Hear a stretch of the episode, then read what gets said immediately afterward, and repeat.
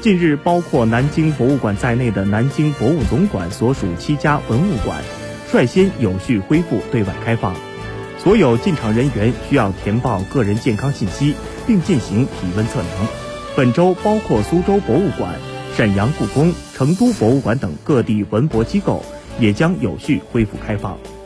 苏州博物馆公告称，对所有观众实行网络实名制预约参观，目前只接受散客预约，每日限额一千四百人，瞬时接待量不超过二百人。